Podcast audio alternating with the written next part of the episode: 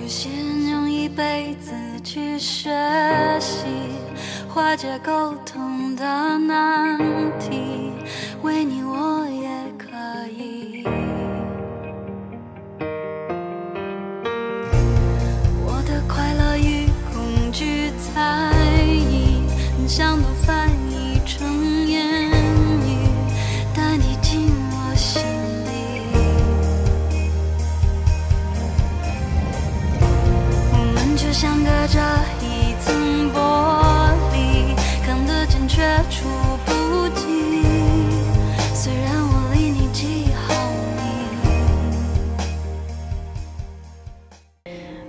大家好，欢迎来到包发我拜托的播客。今天想分享一本书，叫做《爱的艺术》。之前也是有特别多人推荐过这本书，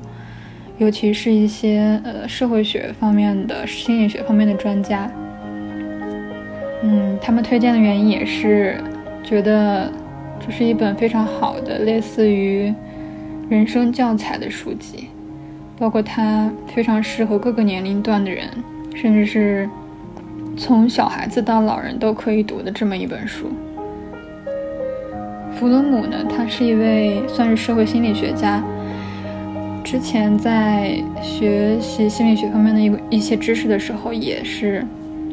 学习过他的一些他的一些思想吧。所以这么一本书也是非常经典的书籍，所以就一直没读过，然后特别想来看一看这本书。然后看完之后也是非常的喜欢，包括它其中虽然书名叫做《爱的艺术》，但它包括的一些思想和知识不仅仅是对爱这门艺术的诠释，也教给了我们很多人生中以及大家生活中会面临的困惑和问题，它的一些解法。所以说，它是一算是一门一本包罗万象，在心呃心灵层面包罗万象的一本书。这本书呃是从一九五六年出版的，至今已经被翻译成三十多种文字了，所以在全世界畅销也是经久不衰。嗯，开篇他的介绍说到。弗洛姆认认为，爱是一门艺术。想要掌握这门艺术的人，需要有这方面的知识，并付出努力去学习。既要学习爱的理论，也要在爱的实践中学习。这么一段话也是非常简洁概括的介绍了这本书中所描绘的很多的关于爱的理论和实践的想法。首先，我说读完这本书给我的一个感受吧。它确实是一本非常颠覆你认知的书籍。读完之后，你可能会对爱、爱情、性或者更广阔的人生的意义等等，包括现在的一些资本主义带给我们的一些消费的陷阱，都会有一个更深刻的认识。包括对于我最大的改变，可能是你会更从另一个角度去看待。同样处在这个世界上的其他的人，包括亲人也好、朋友也好、陌生人也好，你会一视同仁的以同样的眼一种眼光去看待他们。因为之前我是一个有电话恐惧症的人，或者说无法不知道用电话这种工具，而不是面对面或者说文字这种工具怎么跟人交流，就拿起电话想要跟一个。之前不太认识的人，或者说陌生人交流的时候，会有一种障碍。尽管你是跟他处在同一个国家的，甚至是同一个地方，可以用方言说话的人，其实都有一种障障碍。我相信很多人也有这种感受，可能是因为我们觉得啊，他是另一个人，他是另一个陌生人，和我们没有任何交集，我们也不了解对方。不了解对方的语言习惯、人生过往，所以不知道该怎么跟他沟通，不知道这个人的性格，不知道我的话语是不是能够激起他的兴趣，或者能够达到我的一种交流的沟通的目标。但是在读完这本书之后，我好像说不准是什么改变了我，但是我发现有一种微妙的改变，就是说。我不害怕与人交流了，我不害怕与对面电话中的那个人，或者说街上任何的一个陌生人交流了。这底层是因为我认识到，爱这种东西，或者更广义的说，人类这样一种生物在地球上，在这个世界上，大家都是平等的。这里不是说那种普遍意义上的平等，而是一种一视同仁。你和他都是人，你和他都是同样的处在这个社会上的。你们从一些方面来说，没有什么不同，可能各自都有自己的喜好、自己的工作、自己的呃交际圈、自己的朋友、自己的家人、自己的目标需要追寻。但是你们同样都是拥有着一些思想，也渴望得到一些爱，或者说。渴望去寻找一些东西的人，同样的人类。所以说，当你知道对面的这个人同样和你有同样的思想，可能也会为了在电话中跟你交流而小紧张一下的这种状态，你就会放下很多事，放下很多自己内心的挣扎和困惑，去用一种真诚的、发自内心的真诚的态度，发自内心的一种。爱人类一样爱每个具体的人的那种信念，去跟他沟通交流。所以说，这也是我的一个看完这本书的改变吧。然后第二个就是让我对于爱这个东西有了更深入的了解。首先就是一个，他可能弗洛姆在书的非常前面就提到的一点，说可能我们现代人啊，当时可能他 在一九五六年写这本书的时候是已经算。我们认为的比较历史的时代了，但是其中很多观点放在我们现代社会仍然是非常让人受用的，也是非常契合的，不谋而合的。他说到，我们很多人认为爱这种东西是一种被动的，他人爱我，所以我被动的接受这这这么一种爱，而实际上他认为的爱是一种爱的能力，就不只是别人被动的来爱你。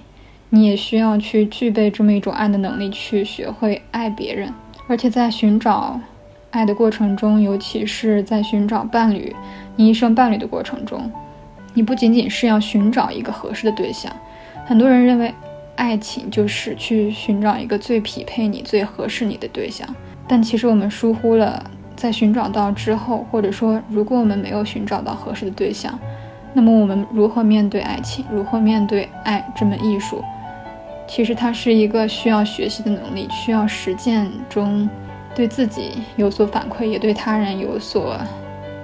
改进反馈的这么一个过程。它是一个过程，而不是说我找到一个合适的人，这个结果就会让我之后的爱的这门艺术就会容易很多。不是这样的，而是你需要需要去学习实践，需要。让自己可能在任何一个人身上都能具备这种爱的能力。他不是说你找到一个合适的人，所以说重要的不是爱的对象，而是爱的过程。这是一个我比较呃看到以后比较震撼，也让我比较容易能记住的点吧。嗯，在本书的后面呢，后半部分以及中间部分，他也是写了非常多的让我震撼的观点。所以说也是一气的之下就读完了，一口气读完的，确实非常的经典。嗯，包括他在描述一些人类之间的爱的时候，不仅仅描述了对爱情的这么一种描述，还有对亲情以及父女、父母与子女之间的爱，呃，还有兄弟之爱、朋友之爱以及上帝之爱，都有囊括其中，是一门爱的大的。门类，包括最让我震撼的是第三章关于当代西方社会的爱及其瓦解。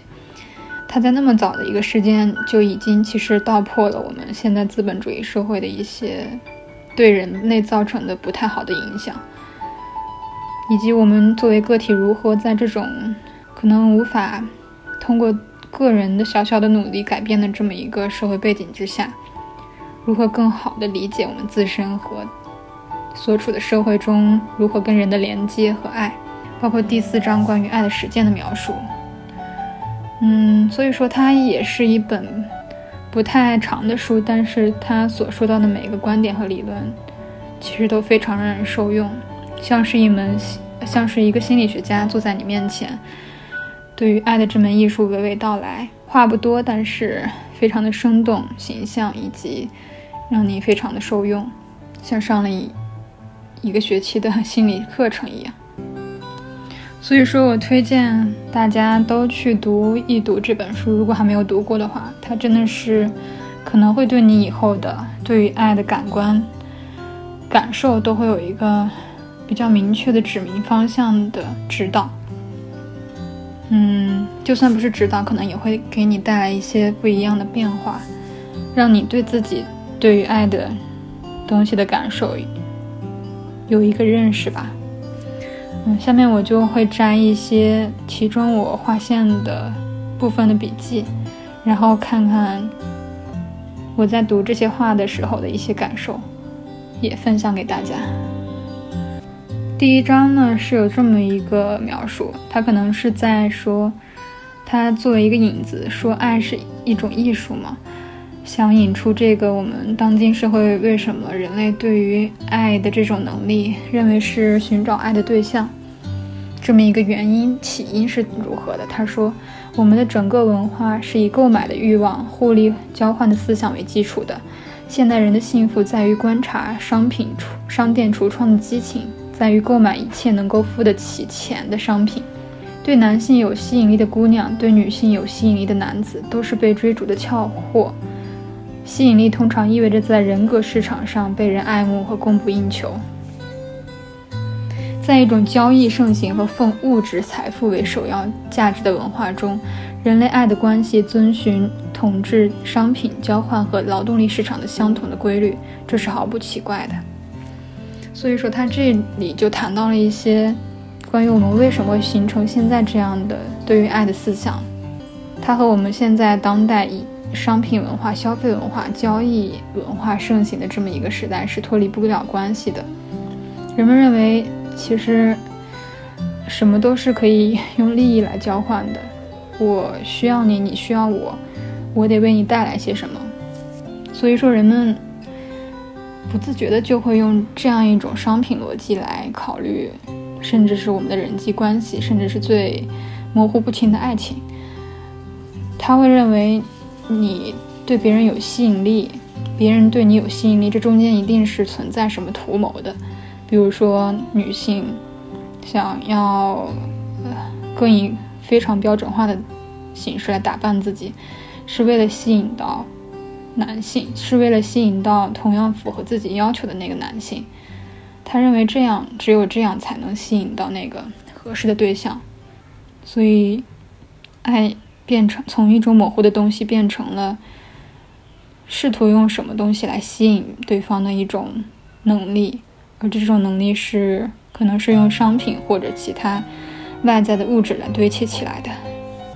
在第二章，它呃是关于爱的理论的描述中，它有关于孤独的描述，说孤独意味着被割断与社会的联系，没有任何能力去行使我们的人权，因此孤独意味着无助，意味着无力主动的把握这个世界事物和人，意味着这个世界无需我发挥能力并可以侵犯我，所以孤独是强烈焦虑的来源。然后也有关于平等的一些描述，所说我们是如何变为非常同样、非常标准化的人的。现在当代生活的另一个因素，工作程序化和娱乐公式化的作用，人变成了一个朝九晚五工作者，人变成了工具，它是劳动力的一部分，或是职员和经理等官僚势力的一部分。它没有积极性，它的任务由劳动组织机构规定，甚至最上层和最底层的人之间也没有什么区别。他们以是以规定好的速度和行为方式执行整个组织机构安排的任务，甚至被规定了情感。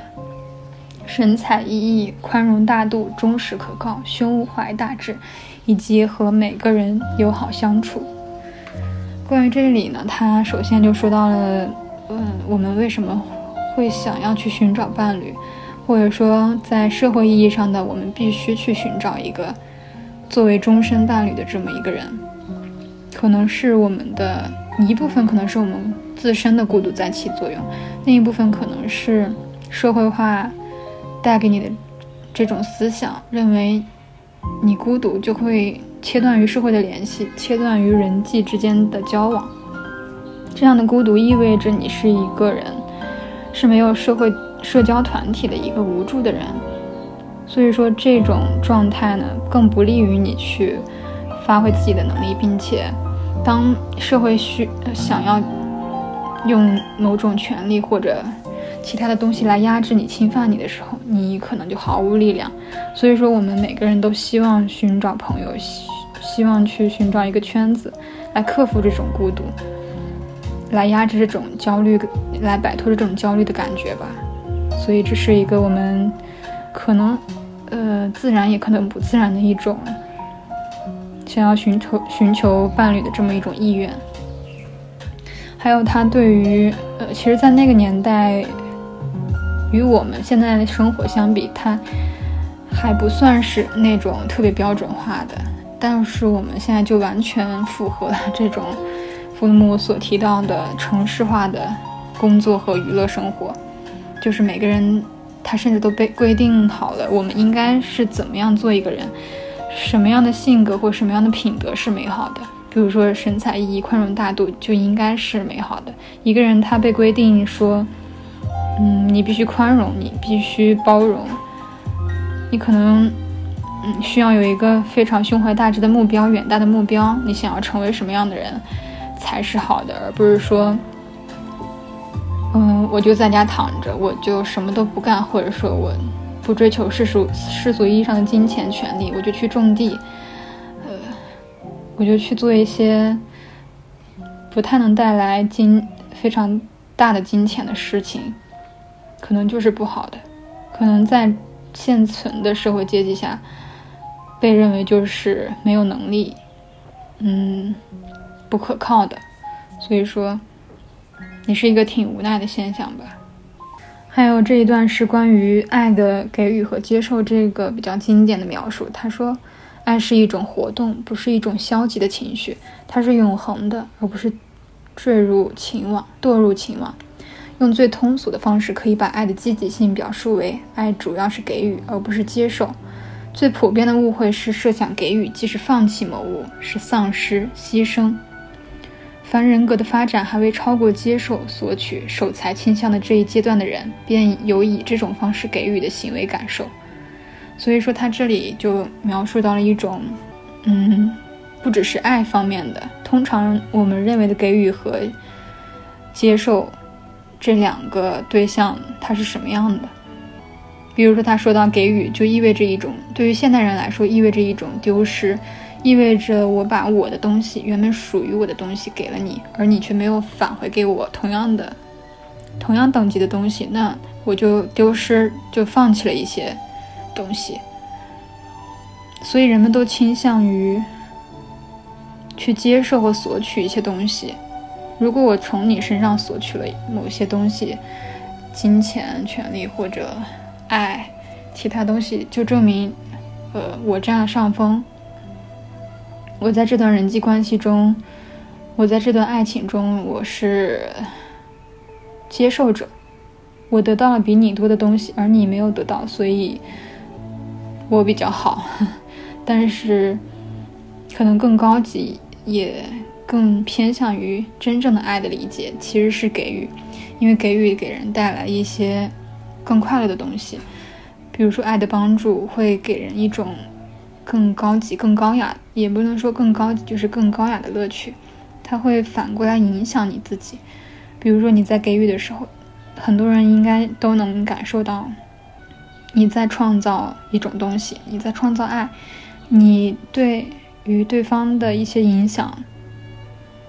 能够体现在他对生活的态度中。他感受到爱的那种感觉的话，也会反过来影响你的一些。积极心态，所以说，给予其实是在爱中比接受、比被动接受更更完整的一种要素。还有这一段我非常认同的关于他对爱的对象描述。嗯，他说一些人认为他们只有除了爱那个被爱的人之外，不不再爱任何人，才能证明他们爱的强烈。也就是说，这种强烈的排他性，嗯，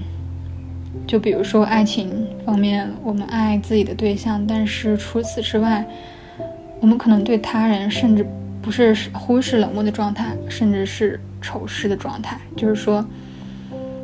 这两个人是相斥的。我如果爱了我的对象，就不太能给爱给其他的人。然后他弗鲁姆说道：“因为人们看不到爱是一种活动，一种精神力量，才相信全部需要仅仅是找到合适的对象，而后所有的一切都将自然产生。这种态度类似一个想画画而而又不去学习这门艺术的人。这人宣称他非等到那个合适的景物不可，认为一旦发现了合适的景物，他就可以画画出杰作来。如果我真正爱一个人，我就会爱所有人，爱这个世界，爱生活。”如果我能对另一个人说我爱你，我就一定能够说我因为你而爱每个人，我通过你而爱这个世界，我由于你而爱我自己。这应该是他在说兄弟之爱的一种兄弟之爱的时候所描述的一种状态吧。这个我是非常感同身受以及震撼震撼的，因为他其实说到了爱情的一种排他性。通常人们认为我。把全部的爱给予了我现在的对象，那么我可能就没有东西再给予其他人了。就这个社会上的人，我在一些社会活动中，我可能就会需要去非常凶巴巴的、非常冷漠的对待其他人。但其实不是这样的，我们具备的是爱的这这么一种能力。既然我能好好的爱当前我面对的这个人，可能我是跟他生活在一起，我跟他做很多的事情。但当你在社会上接触到其他人的时候，你同样也是会被调集出这这么一种爱的能力去对待其他人的。尽管你和其他人非常陌生，尽管你和他接触的时间比较少，或者说，嗯，你们没有认识多久，然后一起完成的事也不多，但你同样是非常需要运用这么一种爱的艺术来爱这个世界、爱生活的。所以说。它是体现在你身上的一种能力、一种精神力量，而不是说你把它给了一个特定的对象。尤其是我们现在很多人认为的，需要找到一个你认为的、你所谓的认为非常合适的对象，就能够发挥这么一个能力。但其实爱其实需要提前学习的。在第三章，它关于嗯当代西方社会爱及其瓦解中提到了一些关于资本。运作导致的我们现代人的思想和想法的这么一段描述。他说到，现代资本主义需要大规模协调合作的人，需要消费胃口越来越大的人，需要趣味标准化、容易受影响、需求容易预测的人。现代资本主义社会需要人感到自由和独立，而不依附于任何权威、原则或良心。然而，又是愿意被支配，愿意做期望他们做的事，愿意毫无摩擦地适应这个社会。需要不用强力而能支配，没有领袖也能领导，毫无目的也能鼓动，只想获得成就、忙碌、起作用或继续生活的人。结果是什么呢？现在是西方社会的人疏远自己，疏远他的同胞，疏远自然。他已转化成为商品，感受到生命成了投资。在现行市场条件下，必须获得最大利润的投资的关系，基本上是异化了的机器人的关系。每个人把他的安全建立和。在复合群体的基础上，而在思想、感情或行为上没有什么区别。这段也是非常令我感同身受的，就是在当代社会中，尤其是现在我们的一些资本运作特别规模化的时候，人们在大公司其实每个人能做到的事情非常小，你只是作为一个螺丝钉一样，在一个非常垂直的、非常。精细化的岗位上，你做好你的事情就行。你是需要和其他人协作、协同完成一件事儿的。所以说，这个规模链条上少了谁都不行。但从另一个角度来说，其实少了谁都可以，因为可以立马的找一个其他和你一样专业的人来替换掉你。所以说，如果你走了，这整件事情还是能够运作起来的。而且他提到的关于消费的。胃口越来越大，其实大家都，嗯，有一种思想是认为，我们现在所建造的这个消费主义社会是，我需要这个需要那个，我们需要非常多的物质来填满自己的生活，就包括我们现在物质所及的一些，所有的物品都是人类发展文明之后所带来的、所建造的一些物质、所建构的一些物质体系。所有的食品、所有的呃碗筷、杯具、家具，包括这些电子产品，都是建构在一个故事之上的。当然，我不是说这种虚构意义上的故事有什么不对，人们也需要一些这样的东西、这样的物质。但是，如果你没有办法抽离出来想这个物质世界是怎么样一步一步到达现在的，是怎么样一步一步侵占我们的思想。比如说，我们的人类的大脑本来其实有百分之二三十有这样的东西就可以填满，其他我们去可能会去思考一些我们现在做的事情，呃，我们自己身体的人生的意义之类的。但现在我们的消费胃口越来越大，它的占比越来越高，可能我们百分之七八十都需要这么样一种物质来填满自己。这这样的话。而且它还在越来越扩大，呃，当代的一些资本主义，呃，当代一些社会化的思想还会强加给你说，你需要更多的消费，你需要更高级的消费，别人有的东西我也得有，嗯，包括任何物质吧，就是说你需要这么一个房子，你需要在这样的特定地点有这么样的一种资源，去跟其他人争抢这么一种。事情吧，也是非常，就这种思想占据你的时候，这种物质给予给予的就不是带来快乐了，不是现代文明的快乐，而是一种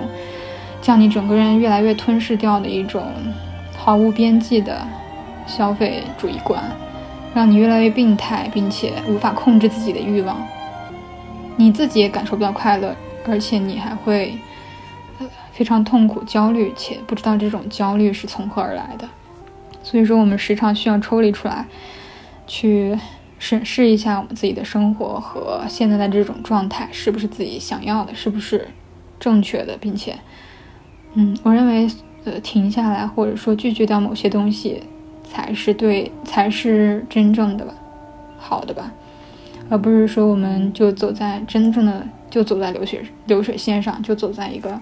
城市化的步骤上，毫不停歇，齿轮一样一直一直转，但是从没有停下来过。对于人类来说，现在的人来说，其实你往前走是容易的，嗯，你去追求一些东西，去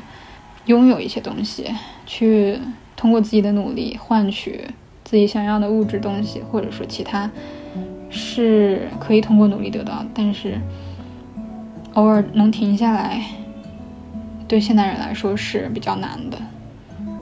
在第四章“爱的实践”中，他提到了不仅仅是我们对于爱的这门艺术怎么实践，而是对于我们身处的社会中，我们想做的一些事情，我们想要达到的目标，所有的这些都能被看作艺术的东西，它是如何达到一个让我们能处之。呃，处于心流状态，让我们能真正的从中获得一些精神上的愉悦和满足的东西。他提到的一个主要的观点就是专注，并且将它看成一门非常需要终身去学习、去实践的一门工作来做的。而其实当代社会，我们虽然说被工作被。上班族、白领这样的一种工作给占据，但是其实我们并不是在真正工作，这样的工作反而使我们丧失了对于一件事情达成目标感的这么一个状态，丧失了对于工作的热爱，丧失了对自己喜欢事情的那种，嗯，失去时间感的，毫不被外界受影响的专注的追求，而是取之代取为代之一种。嗯，我上班就是上班，工作之后我需要很多的休息，需要轻松，需要放松，所以我拿出来手机，被非常多的知识信息来填满，这样的日复一日继续过下去，这样的人生其实是在他看来是没有意义的，因为我们工作也不是自己热爱的，然后只是一个齿轮，在生活中也是同样的以非常漫不经心的态度来对待自己的兴趣或者生活。所以说，我们在任何地方都没能找到自己能够追寻意义的那么样一种艺术，那么一种热爱，所以这样的生活是非常无意义。这也就造成了我们现在的一种当代人的意义感缺失。嗯，比如说他在第四章中这么说道：“任何事情我们只是凭着心血来潮而为之，那么这仅仅可能是一种美好的或是有有趣的业余消遣，但绝不可能成为这门艺术的主人。也许你认为，对于一个现代人来说，没有什么比规范更容易学。一个人难道不是每天花八小时？”以规范无比的方式做无无比城市化的工作，然而事实却是现代人极少有超出工作范围之外的自我规范。不工作时便游手好闲，游手好闲，有气无力，或用更好听的字眼说，总想轻松。这种对闲散的愿望，很大程度上是对生活规范化的反感。正因为人们被迫每天工作八小时，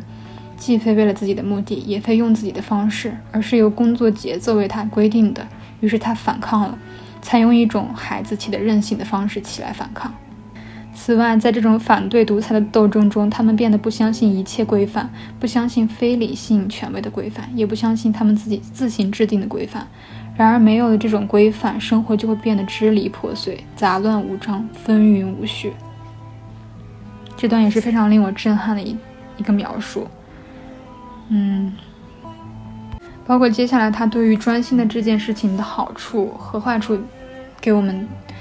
进行的描述。他说，专心是掌握一门艺术的必要条件之一。专心致志，在我们的文化中，然而在我们的文化中，专心致志比自我规范更罕见。相反，我们的文化导致了一种非集中的、涣散的生活模式，比其他地方都严重。人们可以一下子做许多事情。读书、听收音机、谈话、吸烟、吃喝，人们是渴望的张着大口准备吞下一切图画、业知、知识的消费者。我们不能专心，这从我们难以单独待着就能看出。静坐着，一言不发，也不吸烟，也不读书，也不喝酒，这对大数多数人来说是不可能的。他们会神经紧张、烦躁不安，因此必须动动手、动动口。所以说这段也是非常符合我们当下，其实很多人都想去冥想的这么一个道理。为什么我们，嗯，一个人多任务处理到，就不仅是在工作中要多任务处理，而且在生活中我们也必须用所有的事件、所有周围的这么一种信息、声音、吃喝来填满我们。嗯，我们吃饭的时候不不是专心的吃饭，而是要。看电视和人说话同时进行，我们走路的时候也不是坐地铁的时候，打车，嗯，或者是使用任何其他交通工具，我们都不是不只是坐在上面，我们脑子里想着一件事情，手手里还抓着手机来不停的刷，嗯，外界的一些人，陌生人还给予我们非常多的，还吸引我们非常多的注意力，所以我们同时脑子里是。是脑子和身体是填满着非常多的事情的，所以人们很难专心做一件事，更别说静下来就是什么都不做，像冥想的状态那样感受大自然，感受周围的声音，倾听周围的环境。所以说，这真的是当代人没有办法活在当下，而是永远担心着未来，永远思索着过去，而没有的一种状态。嗯，除了诺进而说道：“人们还必须学会在自己所做的每一件事上专心致志，例如听音乐、读书、与人交谈、观光。在此时此刻，就一定要把这项活动视为唯一重要的事，而且此刻你的全部身心都应献给他。如果你能集中精力，至于做的是什么事，则是无关紧要的。重要的与非重要的事物都能呈现新的真实，因为你对他们全神贯注。学会专心，要尽可能避免无意义的交谈。”所以说，这就说明了一种可能，我们当下人为什么会失眠，或者无法在一件事情上集中注意力这么样一种事情。因为集中注意力是非常关键的。如果你脑子里在做这件事的身体在当下，而思想却飞去到了其他地方，你是没有办法把任何一件事情做好的。而当你活在当下，比如说睡觉就睡觉，听音乐就听音乐，读书就读书，你全部的。注意力都集中灌灌注在这这件事情上的时候，因为从它中间发现非常不一样的一种状态。也就像弗鲁姆说的：“至于你做什么是不重要的，因为你全身心都灌注给了当下的这件事，你用心的体验当下的生活，当下的这种状态，那么它就能给你带来一些非常好的状态和改变。”嗯，还有就是非常震撼震撼的是关于他对于自我和对于他人理解的这种这种状态，他举了一个例子，这个例子也是非常的经典。他就想在说明说，关于我们为什么不能理解他人，为什么只能理解自己，只能专注于自己的东西，而对他人的东西，我们无法真正的换位思考。就是说，如果他的事情放在我身上的话，会怎么样？他为什么会这么想？他为什么会做出这样的一种事情？我们很多人是无法察觉的。我们所有的精力都关注在自己的身上，所以无法理解别人。他说，例如一个妇女给大夫打电话说，她当天下午想去他办公室，大夫回答说他当天下午没空，但可以第二天见他。他的回答却是：不过，大夫，我就住在离您办公室五分钟路远的地方。他不能理解，这不能为他节省时间。他就是大夫，尽管对他来说路程很短，他自恋的感到的情况是，因为他节省了时间，所以大夫也节省了时间。对他来说。唯一的真实是他自己，这个其实非常有意思，因为我也遇到过同样的状况，特别有意思。就我在理发馆的时候，嗯，理发馆的老板他已经把今天的时间都排好了，然后接下来预约的人也很快就到了，然后突然有一个人，有一个女人给他打电话，说我想去剪头发，也是老顾客吧，他说我想去剪头发，然后你现在有没有时间啊？我现在可以过来，然后。呃，理发店老板就说我们今天的时间也已经安排的很满，然后下下午两点的客人就很快就会过来了。然后对方人就说，因为我离你很近啊，我专门，呃，正好在这边见一个朋友，特别想过来，五分钟就剪完了嘛，我现在去可不可以啊？所以这种情况确实是在现在我们的非常非常容易发生的，因为。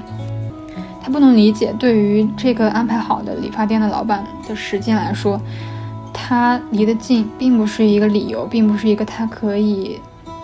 为对方节省时间、为对方的嗯安排时间安排做一个很优化的调整的这么一个状态，而是说他从自己的角度来看，哎，我今天正好过来，我可以节省我自己的时间，所以至于你的时间安排不安排的好。我可能会忽视掉，但是对于我来说，我非常方便，所以说这也是非常呃发生在生活中的一个小故事吧。还有弗洛姆也说到，关于一个国家对外国的关系来说，也是没有客观的态度极为常见。日复一日，另一个国家被描述成十分堕落、残忍，而自己的国家却代表着一切善良和高尚的东西。对敌人的每一次行动用一种标准来判断，而对自己又用另一种标准来判断，甚至对方的善行也被认为是特别邪恶的表现，意味着欺骗我们整个世界，而我们的恶行都被认为是必要的，因为目的崇高。所以说，对于国家来说，跟两个人之间的关系也会非常相似。客观的思考本领是理智，理智后面的情感态度是谦卑。客观态度是少见的，较高或较低程度的自恋则是准则。人们，他说人们会得出这样这么一个结论哈。所以说，对这种自恋，他的弗洛姆描述到的是，不是我们通常意义上认为的那种自恋，而是说，只考虑自己而对他人同样平等的他人来说，他们的决定、决策和安排是会被我们忽视的。最后，他关于睡眠、睡觉的这么一种说法，说睡觉是唯一的不活动的状态，清醒则是懒惰、没有容身之地的状态。当今很多人的情况却是，他们醒是半睡，睡是半醒，完全清醒是不感到逆反或令人生厌的条件，而不感到腻烦或不让人厌烦又是爱的主要条件之一。思维敏捷，感觉灵敏，活用眼和耳。避免思想上的懒惰，无论是以吸收、储存或纯粹浪费时间的方式，也是爱的艺术的实践不可缺少的条件。在自爱与对陌生人的爱之间，并没有什么不同的分工。相反，后者的存在正是前者存在的条件。认真采取这种态度，意味着人们在习惯在人们习惯的社会关系上有一个巨大的改变。所以说，这儿他就提提到了关于人们做任何一件事情，他们好像都没有办法全身心的灌注去做。睡觉的时候，他们是半醒的；醒的时候是半睡的。而我们爱的艺术不可缺少的条件是关于思维的敏捷，我们能够非常灵敏地感受到，非常敏感地感受到外界的东西，无论是我们静止或者动态，都能够好好的专注于当下，专注于我们，嗯，去专注的去爱陌生人，或者说自爱，专注去爱每一件事儿，每一件或大或小的，能够给你给你带来普遍意义上的利益的。或者说没有什么利益的事情，都需要去全身心贯注的去做。好的，关于一些其中非常有感受的段段落，我就分分享到这里吧。嗯，接下来，那么我们以本书的结尾的一些话来作为本期的结尾。弗洛姆说道：“正如我曾试图表明的那样，爱是对人类生存问题的唯一合情合理的满意的答案。”如果这种说法正确的话，那么任何相对排斥爱的发展的社会，从长远观点看，都将由于与人类本性的基本要求相抵触而走向灭亡。其实，我们谈爱并不是说教，原因很简单：谈爱意味着谈到每个人身上最终的实际的需要，这种需要已被掩盖了，但这并不表明它不存在。分析爱的属性，将会发现，当今普遍缺乏爱。必须批判造成这种缺乏的社会条件，相信有一种作为社会现象而不仅仅是个别现象的爱的可能性。这正是基于对人的本性的洞察之上的理性的信仰。好的，今天的分享就到这里啦，感谢大家的收听。你不会知道我有多着急，无心的做事不。